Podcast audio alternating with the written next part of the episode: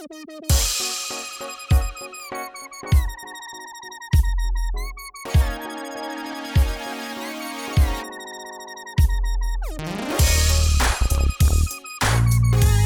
pasa? Quiero que esta sea vuestra bienvenida a Error en el Sistema, un podcast de tupodcast.com, una red de podcasting amateur. Yo soy Eduardo y ustedes, ustedes son ustedes, yo no, sé quién carajo está viendo esto. Así que vamos a empezar.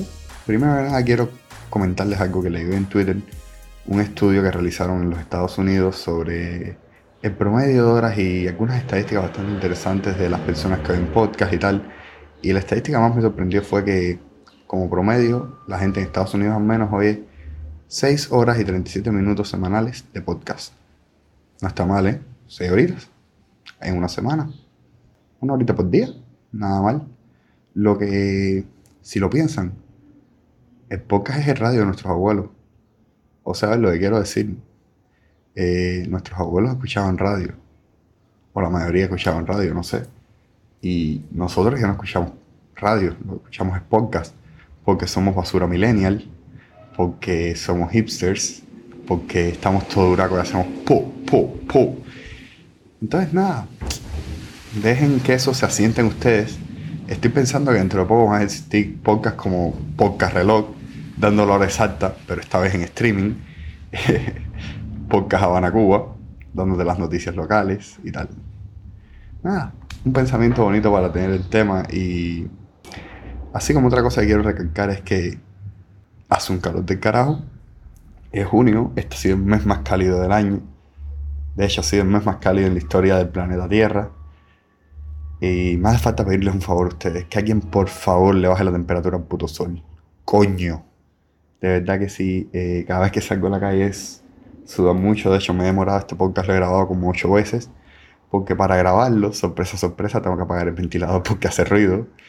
Así que me hacen un favor si le bajan la temperatura del sol, porque no quiero estar teniendo que grabar ocho veces el mismo puto capítulo.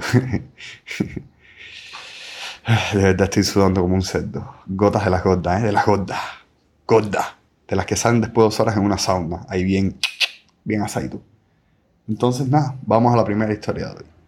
Eh, de lo que quiero hablar hoy es bastante sentido. ¿Qué cojones son las criptomonedas? ¿Cómo funcionan? Y esto no tengo forma de hacerlo con humor o sea, es una conferencia de economía y todos sabemos que la economía es lo más obstinante que hay y lo más falso que hay. Y las criptomonedas entran en esa área pero por partida doble. Así que voy a tratar de hacerlo para una audiencia de simios ligeramente evolucionados, de primates ligeramente evolucionados. Así que nada, me doy un traguito de ginebra y empezamos con la historia de hoy. ¿Qué son las criptomonedas? Básicamente las criptomonedas es dinero de mentirita. O sea, no es dinero real. Aunque el dinero real también es dinero mentirita, pero eso no me toca a mí explicarlo. Hay mil economistas en YouTube que te pueden explicar esa mierda. Y ojo, no son economistas de verdad algunos. Otros sí, pero la mayoría no. Ya realmente no hace falta un título de economía para, para que la gente te escuche. Interesante. Bueno, volviendo al tema. ¿Qué coño es una criptomoneda? Bueno, las criptomonedas funcionan todas en absoluto, eh, incluyendo Tier 1, Tier 2, todas funcionan sobre cadenas de bloques. ¿Qué es una cadena de bloques? Básicamente es un libro en el cual se van acumulando transacciones. Imagínense que Harry Potter fuera un libro de blockchain. La primera parte sería el primer bloque, la segunda sería el segundo bloque, la tercera el tercer bloque. Así, cada una ordenada. ¿Entienden? Cada una se interconecta con la que sigue. Y mencionan eventos pasados o eventos que están ocurriendo en el momento. Un ejemplo claro de, de criptomoneda es Bitcoin. Bitcoin, cuyo precio se mueve más que un puto balancín, cuyo precio ahora es casi 13 mil dólares, mañana puede ser 10 centavos, que ojo, no es que pase de vez en cuando, es que pasa mucho. Y les quiero explicar por qué a la gente le gusta tanto esto. Primero nada, porque el precio varía mucho. Segundo, porque en un principio era muy fácil conseguir estas monedas. ¿Y cómo conseguir estas monedas? Por un proceso que se llama minería. ¿Qué es la minería? No hay forma sencilla de explicar esto, así que voy a ir con una analogía que es una falacia que es una locura, que no sirve para una puta mierda, pero es la mejor que se me ocurre ahora y es la que vamos a utilizar. Así que nada, imaginen que van a salir con varias amistades y dicen vamos a apuntar en una hoja y todo el mundo va a tener una hoja con lo que va a traer el resto para después poder verificarlo. tú escribes en tu hoja, yo voy a traer ginebra, porque la ginebra mola, y todos deberíamos tomar más ginebra. Ah, está suavecita. Y eh, se la das a tu amigo. Tu amigo coge en la hoja de él, él apunta Eduardo Ginebra, y él va a traer, mm, no sé, mortadella. Entonces tú apuntas en tu hoja Ginebra tú y mortadella tu amigo. Y el resto de las personas que hay en el grupo tienen que ir apuntando lo que cada uno va trayendo y lo que ellos mismos van a traer.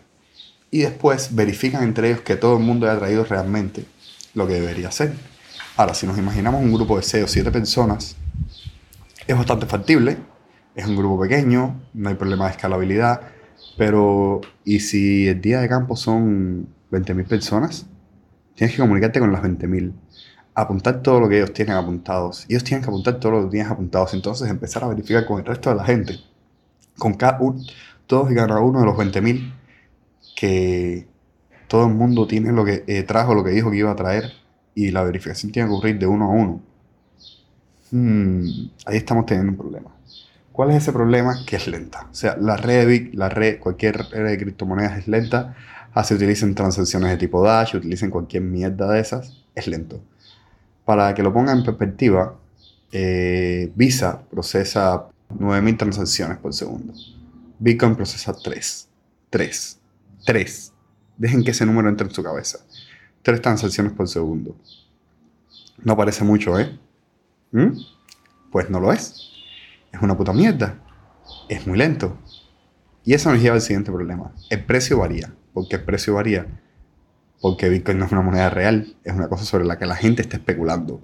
Está diciendo, sí, esto vale, esto vale, y yo soy millonario, soy fucking Bitcoin Baron. Pero no, no, no es real.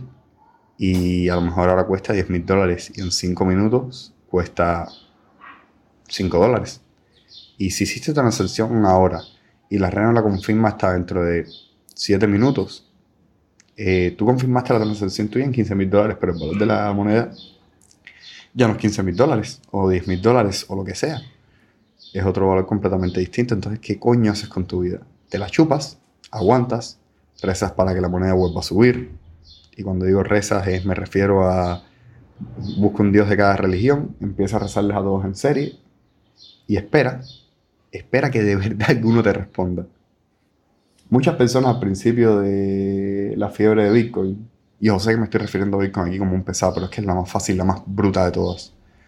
Eh, voy a hablar un poco de algunas otras, pero Bitcoin por ahora. Entonces, ¿qué le está diciendo? No, bien. Al principio Bitcoin era muy fácil minearlo con cualquier mm, ordenador portátil muy tonto. Podías minear bastantes tokens al principio. Al principio no valía una puta mierda porque nadie había hecho transacciones con ellas. Hasta que a una normal se le ocurre decir, el que me compre una pizza con Bitcoin se la pago en dólares americanos. Otra normal de Inglaterra eh, le compra a este hombre de la Florida una pizza, se la envían a la casa y esa es la primera transacción grabada en Bitcoin. O sea, la primera transacción monetaria en Bitcoin.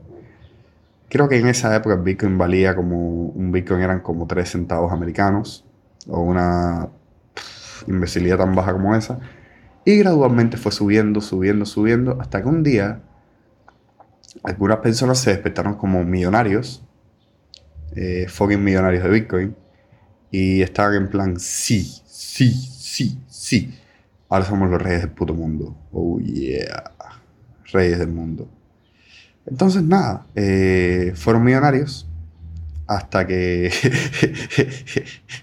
la moneda hizo como mi, como mi situación sentimental, que iba en su vida y cogí una caída vertical casi de 90 grados, así, hasta que tocó fondo en tierra y nada, valía como, pasó como de 8 mil dólares a 50 dólares en un momento. Y había muchas personas que tenían todo su puto dinero metido en Bitcoin. Y no quiero decir, saben qué pasó entonces, ¿no? Que perdieron todo lo que tenían. O sea, pasaron de ser millonarios a tener a lo mejor miles de dólares, vale. Yo sé que miles de dólares no está mal. Ajá. Pero no es estable sea, eh, yo no creo que sea entretenido despertarte un día con 2 millones y al día siguiente con 2 mil dólares. Más que nada porque hay una diferencia gorda, ¿eh? casi tan gorda como yo. Es una diferencia importante que hay que tener en cuenta. Y nada, eh, existen otras criptomonedas como por ejemplo Ethereum, que te propone hacer contratos inteligentes y gobernar el futuro y crear una fucking inteligencia artificial, un ordenador interplanetario, una puta... Cuando te pones a pensarlo, Ethereum te propone que es la hostia. Y la realidad es que Ethereum tiene un millón de problemas de seguridad y está Dash que te promete transacciones rápidas, que es una puta mierda. Está Dogecoin, que es la única criptomoneda que yo apruebo eh, personalmente porque le hicieron para trolear, le hicieron como un chiste y creo que vale como 10 dólares el token. Eh, cosas así.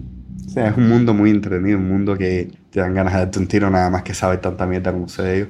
Y por si no se han dado cuenta, considero que las criptomonedas son una puta mierda y el hecho de que sepa tanto sobre esa puta mierda es una cosa que me corroe por dentro. O sea, que demuestra una vez más que mi alma o el carbón ardiente que tengo por alma es una, está ahí negro, prieto, ¿eh? casi podrido.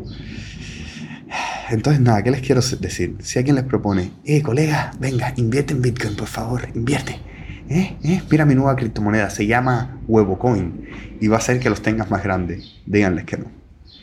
Díganles que no porque el día de mañana van a haber perdido el dinero. Y no es que me importe lo que hagan con su dinero, todos son mayores de edad, o quiero pensar que todos son mayores de edad, pero no, no, no vale la pena realmente. Así que no, dino a las drogas, dino a Bitcoin, dice a la ginebra que está muy buena. Y para este calor es la mierda porque te hace tener más calor, pero bueno. de ahí me tengo que morir. Ah. Entonces, en conclusión, las criptomonedas son una mierda, son lentas y el precio es volátil como un huevo. ¿Y por qué viene toda la de estas criptomonedas bien?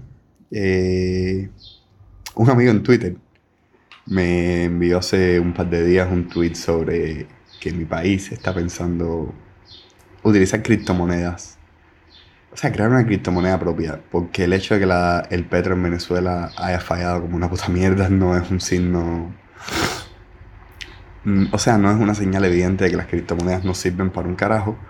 Así que nada, van a crear una criptomoneda. Eh, conozco varios berracos dentro de mi país que consideran que las criptomonedas son la polla en vinagre. Eh, sobre todo gente que trabaja con una criptomoneda que si no me equivoco se llama Skycoin, que después leen el artículo científico, ojo, científico entre comillas, eh, no sé, me suena una puta, a una puta estafa piramidal. Pero nada, eh, no confíen en las criptomonedas. Si le dan la opción algún día pagarles en criptomonedas, digan no. Es casi como la cocaína, pero sin ninguno de los beneficios para la salud humana de la cocaína. Eh, así que nada, díganle no a las criptomonedas. Y con esto cerramos el podcast. Espero que lo hayan disfrutado. No olviden de suscribirse a este podcast y suscríbanse a todos los restos de los podcasts de la red tupodcast.com. Si me a recomendarles alguno de las redes, les recomendaría Inmigrantes, que en mi opinión está muy bien y muy agradable de seguir. Y nada, puede que pasen, o sea, van a pasar un buen, un buen rato escuchándolo. O sea, tenemos que llevar esas 6 horas y media a poco más de 12 horas a la semana. Ojo, si pueden ser 12 horas al día escuchando podcast, mejor, ¿eh? Que nosotros tenemos que tratar de cotizar de alguna forma. Así que suscríbanse, coño, necesitamos gente Necesitamos gente para poder conseguir sponsors, carajo. Gente. Suscríbanse o les borro la cuenta de Twitter. Así que nada, nos vemos cabrones.